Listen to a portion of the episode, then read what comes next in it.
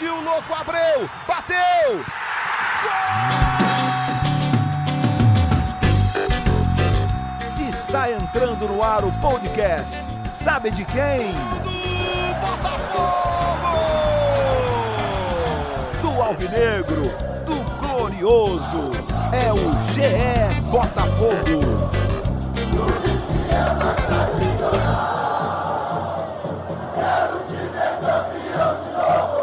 Olá, amigos alvinegros, ligados aqui no podcast GE Botafogo. Estamos aqui para mais uma edição.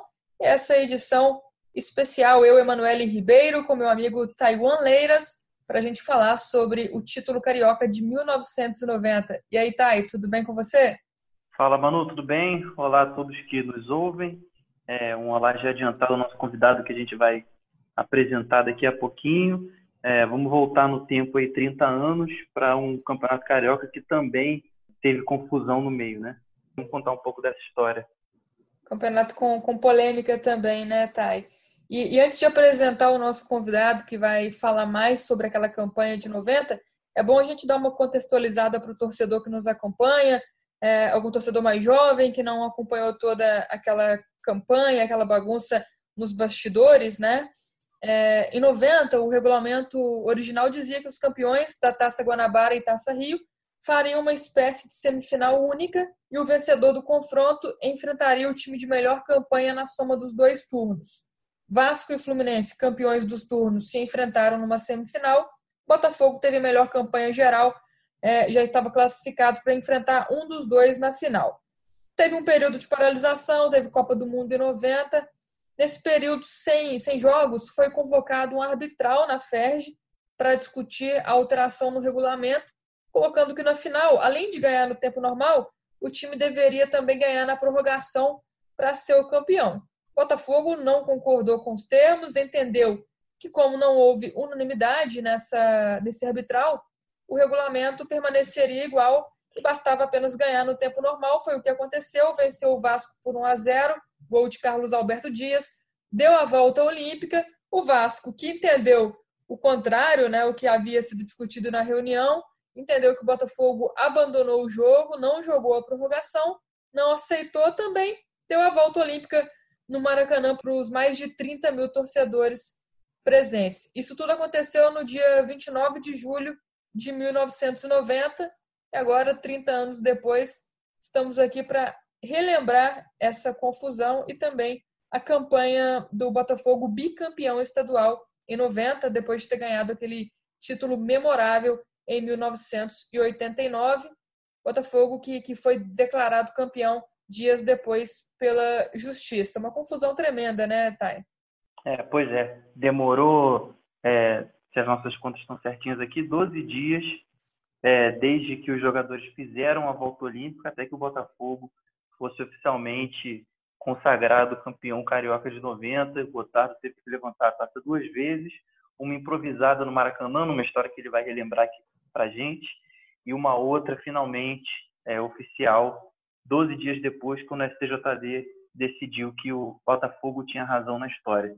A gente vai conversar isso com ele, outros assuntos também, e já também é, comparando um pouco né, com, com, o Botafogo de hoje, com as confusões que aconteceram em 2020 e com essa realidade que o Botafogo aí vai passar a ter esse ano, né?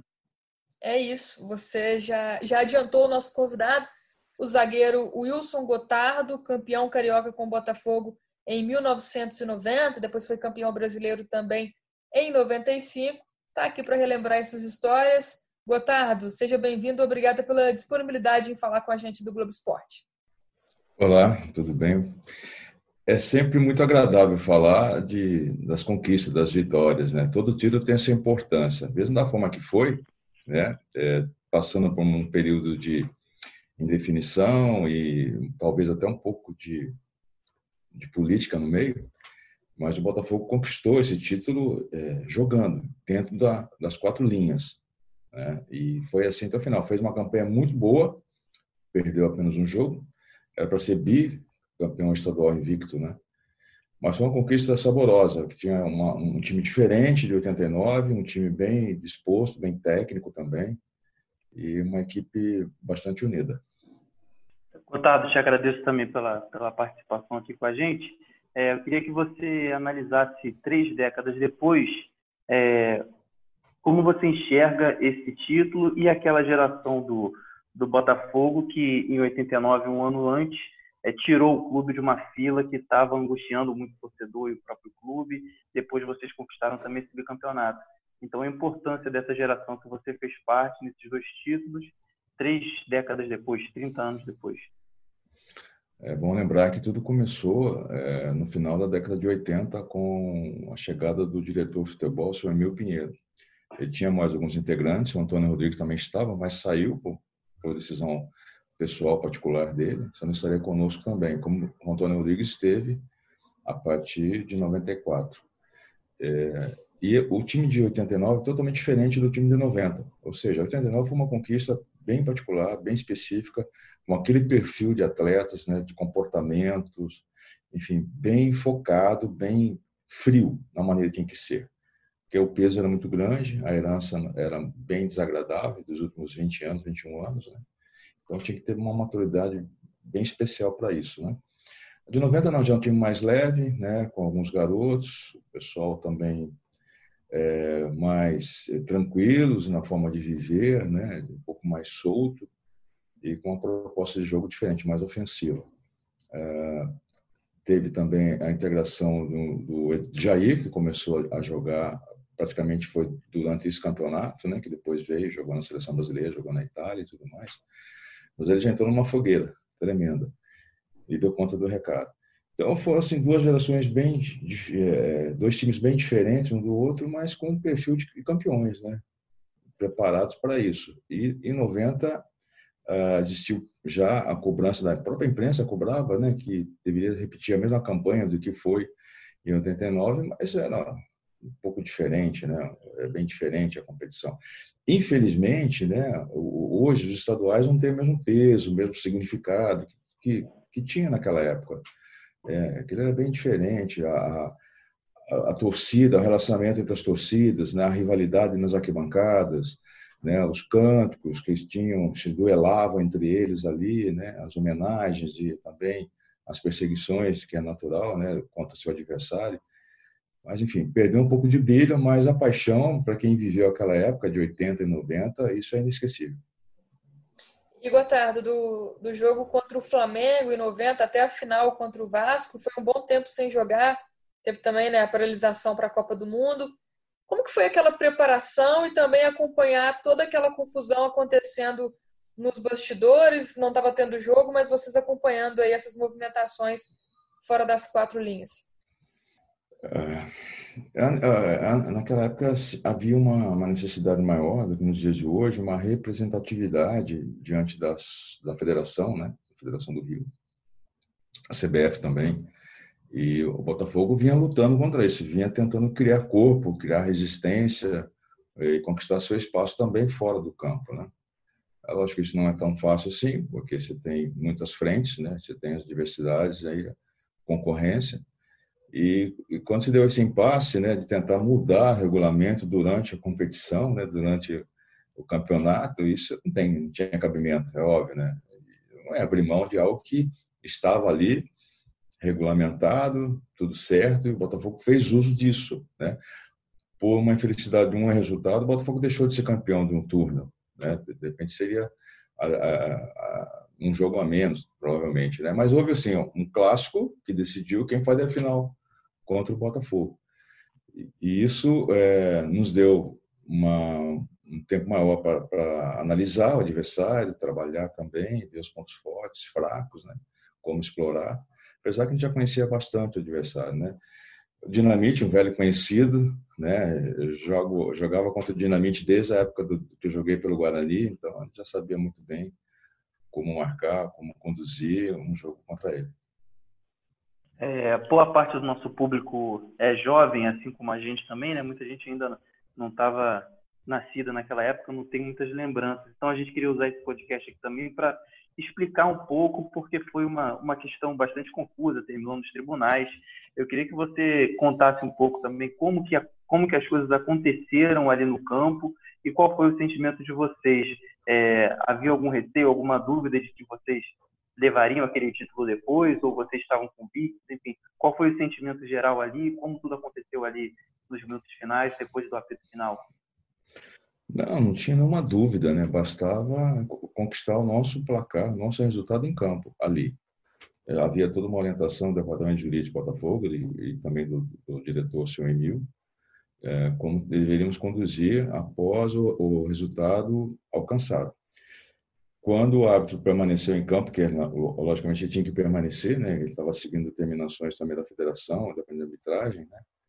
e os atletas do Vasco também, e o capitão Dinamite, é, lógico eu fui lá até eles e falei assim, o Botafogo não, não retornará, não vai fazer a, a, outra parte do jogo e nós encerramos por aqui. O árbitro também deu como encerrado. O troféu da competição não estava no local, né? isso que foi, eu acho, o ponto fraco de tudo, o mais desagradável. É uma pena que consolidaria realmente o verdadeiro campeão, né? dando a volta olímpica com o troféu mesmo da competição. Houve um troféu de improviso ali, é, homenagem de uma rádio de Friburgo, não me lembro o nome qual é, e foi feita uma volta olímpica com esse troféu, um troféu muito grande até, por sinal. Infelizmente, aí passando esse período de, de, julgamento, né, e todos sabiam, e a própria opinião pública já tinha decidido isso, não, não só campeão legal, como moral também, é, que o Botafogo era o legítimo campeão. E esse troféu foi destinado, e recebi esse troféu lá no centro de treinamento do Botafogo, em Marechal Hermes, né? Não tinha o mesmo entusiasmo, né, para dizer assim, do que receber no Maracanã. Mas todo título tem a sua importância, tem a sua história, tem seu brilho, né? Eu considero isso aí de muito orgulho também. Como você bem lembrou, é, os jogadores do Vasco e o árbitro estavam esperando em campo que o jogo continuasse. Você era o capitão também daquela campanha de 1990. Houve alguma conversa? Você já disse que já entraram com essa determinação, com esse conselho do departamento jurídico, mas houve alguma conversa ali nos bastidores entre vocês, jogadores, para decidir que o título já estava é, definido, já estava conquistado por vocês, até você chegar e, e comunicar essa decisão? Nós, do Botafogo, estava definido já, né? Nós, o que deveríamos fazer eu fui conversar com o Roberto Dinamite, né, ali no centro do campo. Eu até tinha já dado minha camisa né, para um torcedor, um conhecido. Né, eu tive que buscar a camisa dele na época, muito corrido, né, e devolveu para pega a camisa, não ia sem camisa lá no meio do campo. Né. É, e aí peguei a camisa e fui falar com o Roberto. Falei, expliquei para o Roberto uma situação. Falei, Roberto, acho que você faria a mesma coisa no meu lugar. Eu não sei se ele vai lembrar dessa conversa toda, né? Muito tempo passando que se passou, enfim, mas é, ele, o Roberto, baixou a cabeça entendeu muito bem a posição do Botafogo. A, nossa rivalidade não estava naquele momento ali, a gente já estava acima, né? ou abaixo, posso dizer, né? do nosso compromisso com, com as torcidas.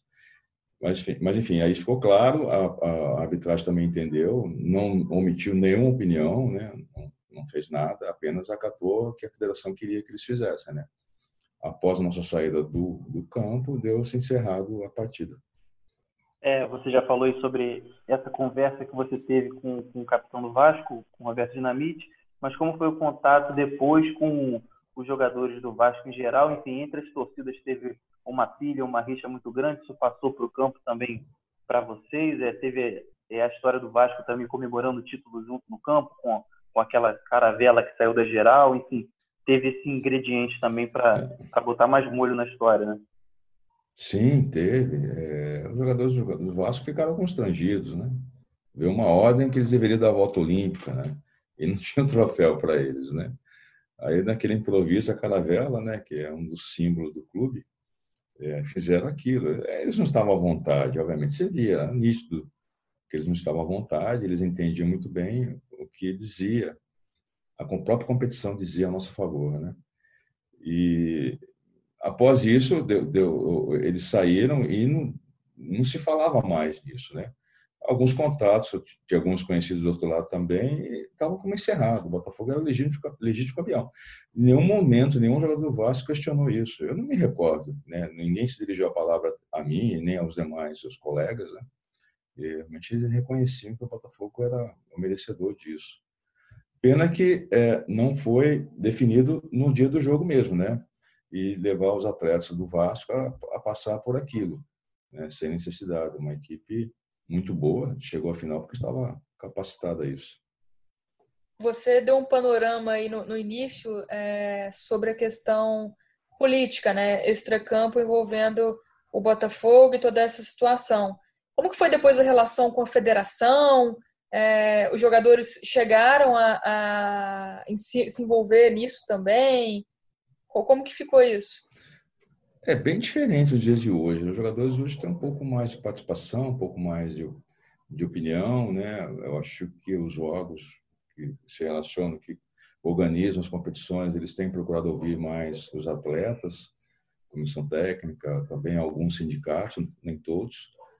E eu acho que isso está mais fácil, né? Essa, esse diálogo está é, tá um pouco mais transparente. Naquela época, não, era muito reservado é, praticamente nenhum atleta se dirigia, eu ia até a associação, até a federação, né, no, no escritório, falar com o presidente, o vice-presidente, ou qualquer é, diretor da federação. Isso não havia esse diálogo, até porque acho que não havia necessidade também, né?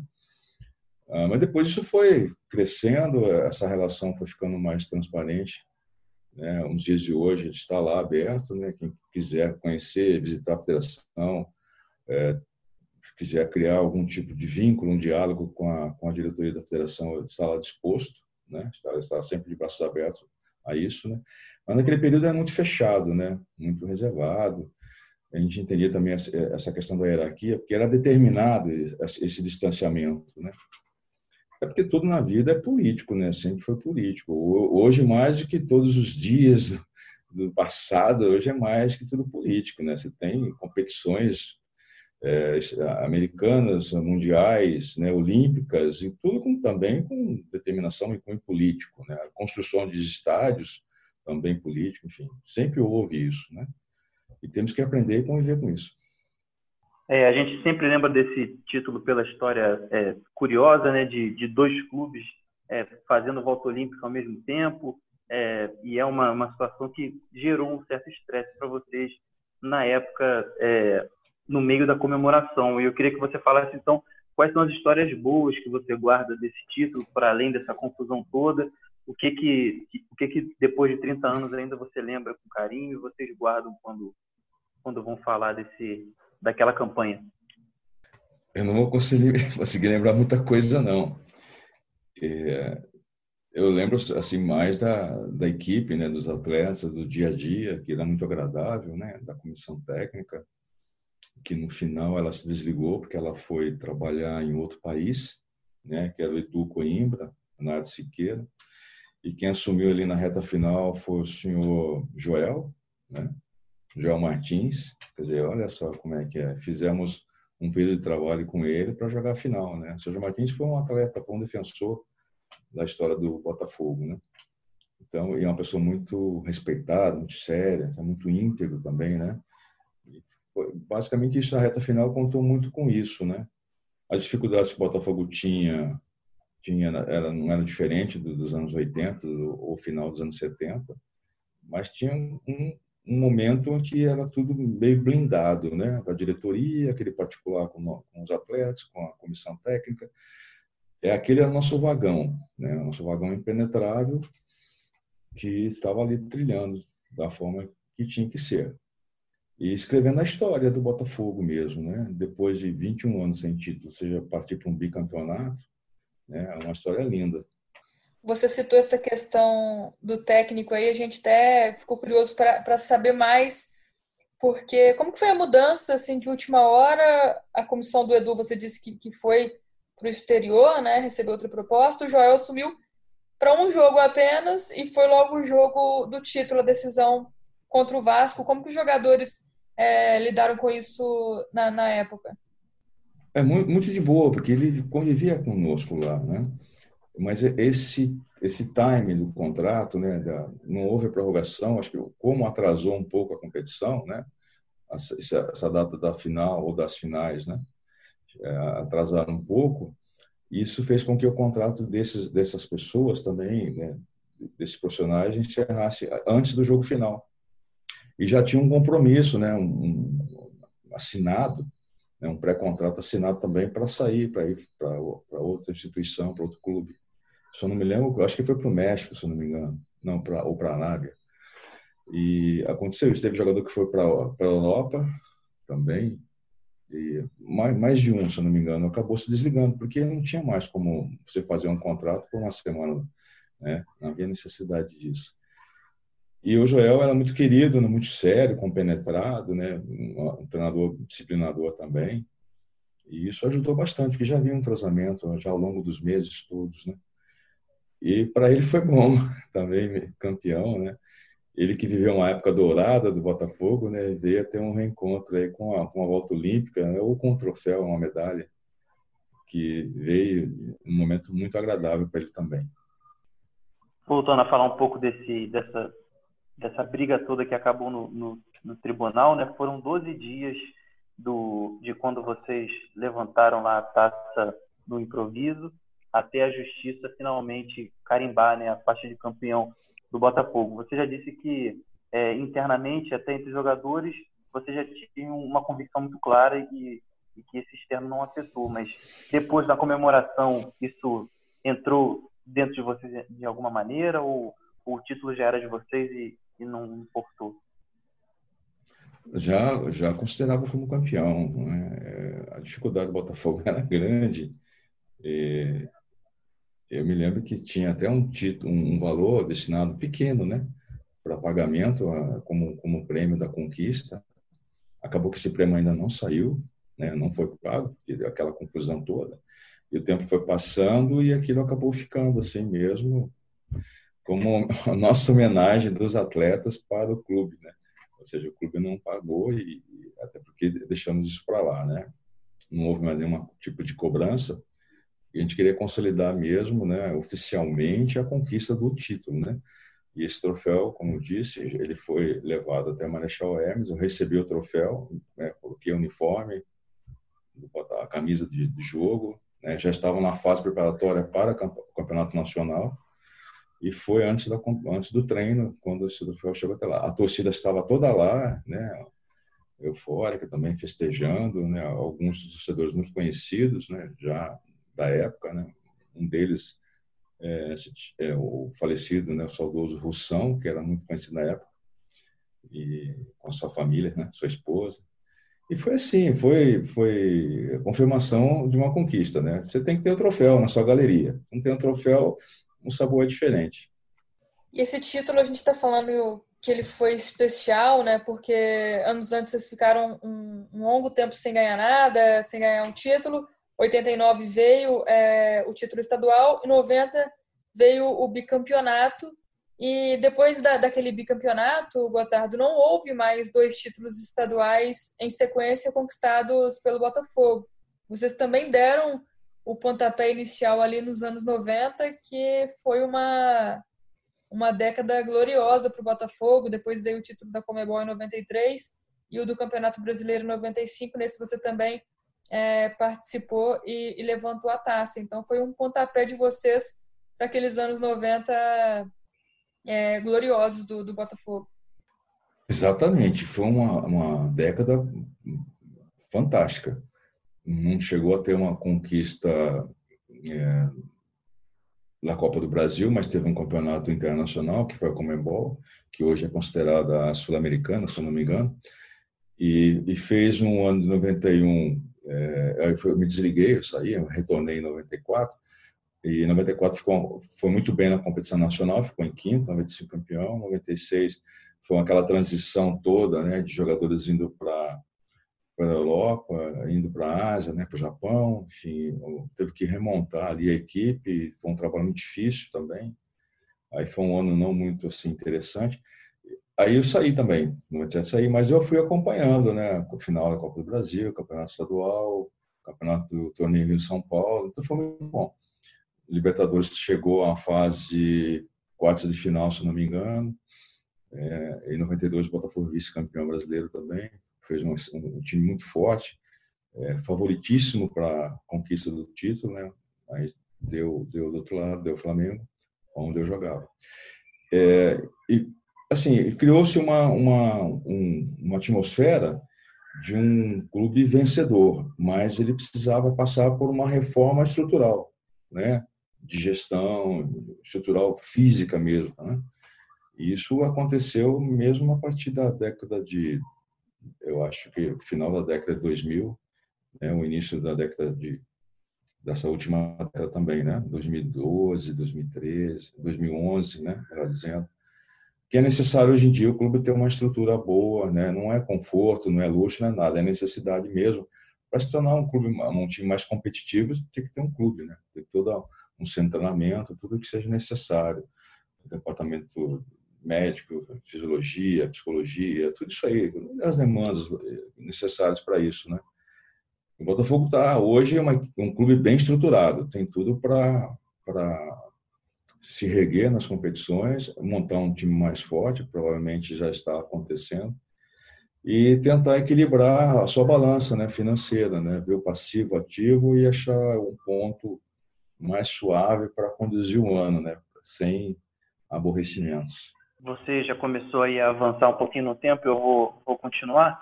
É, 30 anos depois, o Carioca volta a ter é, muita, muita confusão extra-campo. Você já comentou aí sobre os componentes políticos que costumam afetar o ambiente do futebol, né? E hoje foi um ano que talvez tenha batido recorde nesse sentido e com o Botafogo assumindo uma, uma posição de de protagonismo nesse embate aí nos bastidores, né? O clube é, fez uma oposição muito forte contra a Ferg, contra é, a maioria dos outros clubes do futebol carioca aqui, é, com toda essa questão envolvendo a pandemia. Eu queria saber se você acompanhou essa repercussão toda, como que você analisou ali a posição do clube e, e toda essa movimentação aí política que abafou um pouco o campo e bola por, por algum tempo.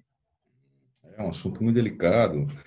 Isso, é, o futebol, ele, é, eu não sabia que. Eu já sabia que nós tínhamos 200 milhões, um pouco mais, de treinadores, mas eu não sabia que tinha tudo isso de médico, né? Tanta gente se especializou na medicina sobre é, vírus e infectologia, alguma coisa nesse sentido, que fiquei até surpreso. É, eu até tive alguns sintomas também. Eu, eu me lembrei que eu contraí algo parecido assim e fui confirmar depois, né, no mês de março, quando ainda não havia restrições sobre o uso de sobre deslocamento, distanciamento e nem eh, se falava um pouquinho, mas não oficialmente, né? E o uso de máscara. Eu até tentei comprar máscara, mas não encontrava nas farmácias. Aí pedi para uma pessoa confeccionar para mim e comprei muitas delas aí para estar tá usando. É, mas o meu foi bem suave, nada que pudesse me atrapalhar. Eu, eu, tive uma consulta com um médico amigo meu, que também trabalhou no Botafogo, doutor Joaquim da Mata, né, ilustríssimo doutor Joaquim, um gênio, fez muito pelo clube também, e fui medicado. O que eu entendo é o seguinte, recentemente, eu, até parei um pouco de ver essa notícia, né? recentemente que eu vi que o ápice, né, o seu pico, melhor dizendo, da, da contaminação ocorreu há 40, 50 dias atrás. Né? É, eu não estou entrando na questão política, nem também na, na ciência, porque não, não, entendo disso, mas pelo que eu vejo, que eu leio, né, é, seguindo o protocolo todo, né, todos os cuidados necessários nos estádios, nos, nos transportes públicos, né, enfim, cada um tem um particular também, enfim, tomando seus cuidados, eu acho que sim, você consegue ter um melhor resultado. É, eu achei que só o retorno do estadual foi, foi ruim no aspecto da data, né? Você voltar agora, encerrar um, um, ciclo de um estadual, depois ficar um tempo esperando chegar a, a competição do nacional, acho que isso perdeu sentido. Então poderia esperar um pouquinho mais, né, para voltar e, e, esses atletas do Botafogo, do Fluminense treinar um pouquinho mais, né? Como o Walter Dom treinou um pouquinho mais que esses dois e o Flamengo treinou um pouquinho mais que os três, né? Estava mais condicionado, né? Ficou nítido, né, em campo. E esses atletas correm até o risco de lesões, né? E se tivesse de repente mais um jogo, a, a, essa conta ela chega, porque não existe uma forma milagrosa. Se você treinou, você tem o que entregar. Se não entregou, vem lesão, né? A não ser que saia daí para ir poupando, diminuir o ritmo de jogo, ou seja, substituído, né? Devido ao cansaço ou, ou, um sinal de lesão. Eu acho que poderia esperar um pouquinho mais nesse sentido, pela volta para estar bem próximo do campeonato nacional. Aí sim. Agora, com relação à pandemia, eu acho que está mais ou menos controlado. Né? É, temos informações pelo jornalismo brasileiro, temos informações do nosso dia a dia que nós vemos, observamos, da, dos colegas né, que estão conosco, os vizinhos e tudo mais, esse feedback também. Então dá para tirar uma boa conclusão disso. Sem ideologia, sem lacração, sem nada. Né? Não é, o, objetivo da nossa conversa não é isso não, tá? Mas eu, eu penso dessa forma.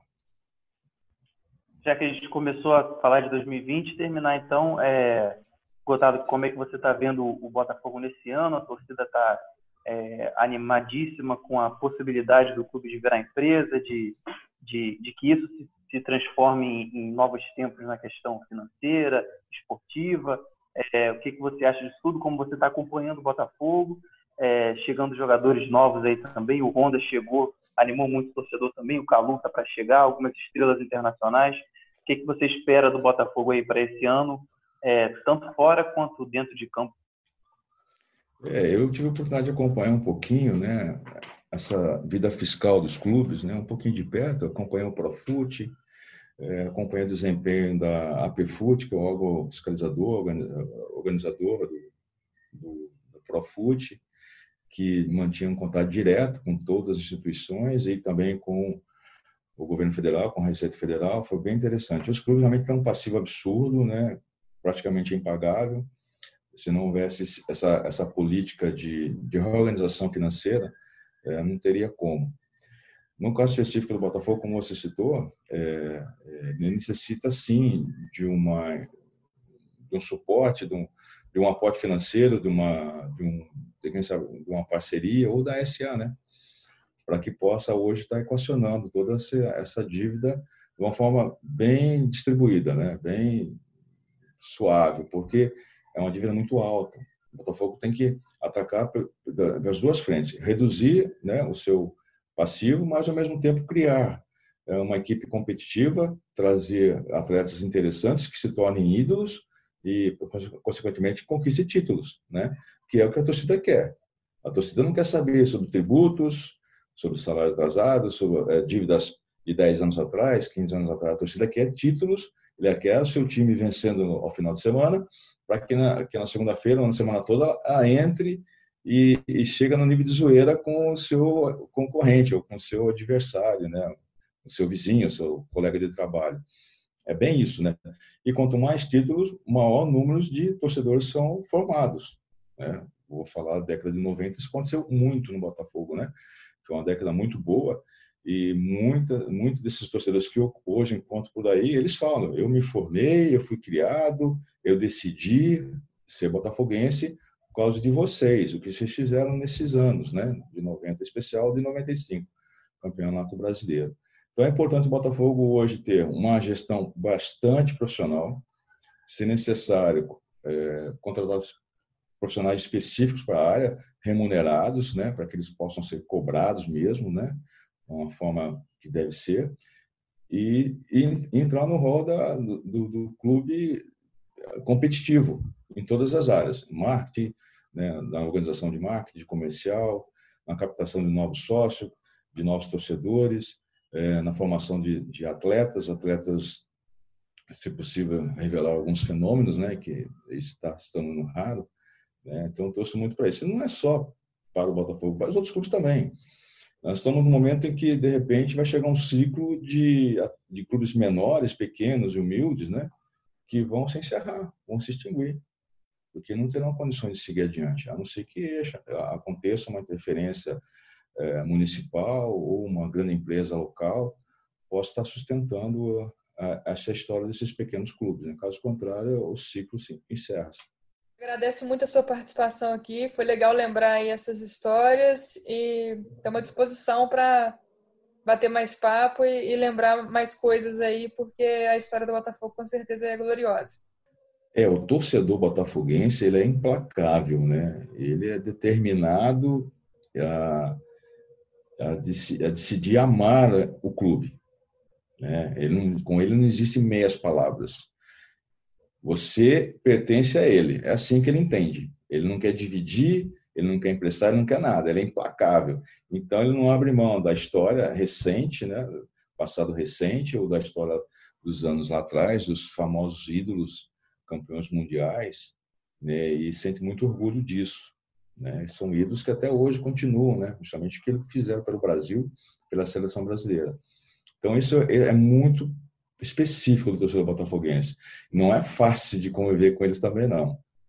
Que você tem que ter uma autoridade para entender esse posicionamento. Mas depois que encontrou esse nível de relacionamento, dá para conduzir bem. Beleza. Muito obrigada, viu? Tudo de bom para você e, e, a gente se fala em outra oportunidade. Tá bom, obrigado. Tá, um abração para vocês aí. Tá. Obrigado, Gotardo. Um abraço. É isso, pessoal. Esse foi o Wilson Gotardo, relembrando as histórias do título carioca do Botafogo em 1990, quando o Botafogo foi bicampeão, depois de ter vencido o estadual também em 1989, título do qual Gotardo também participou. Foi legal o papo, né, Thay? Foi, foi bem legal. É, é muito chato, né, quando, quando é, a cartolagem interfere no que acontece no campo, né, causou uma confusão danada é, nessa história aí que a gente acabou de contar, mas é, 30 anos depois fica também a lembrança do Botafogo que ganhou o título no campo, né? Isso que importa. É isso. É o que importa. A taça ficou com o Botafogo depois desse 1 a 0 sobre o Vasco no Maracanã. E a gente vai encerrando então o podcast dessa semana, agradecendo a todos pela audiência. Continuem ligados lá no Globoesporte.com, sempre com notícias atualizadas do Botafogo. Tá, um abraço para você, um abraço também a quem nos ouve. Até a próxima.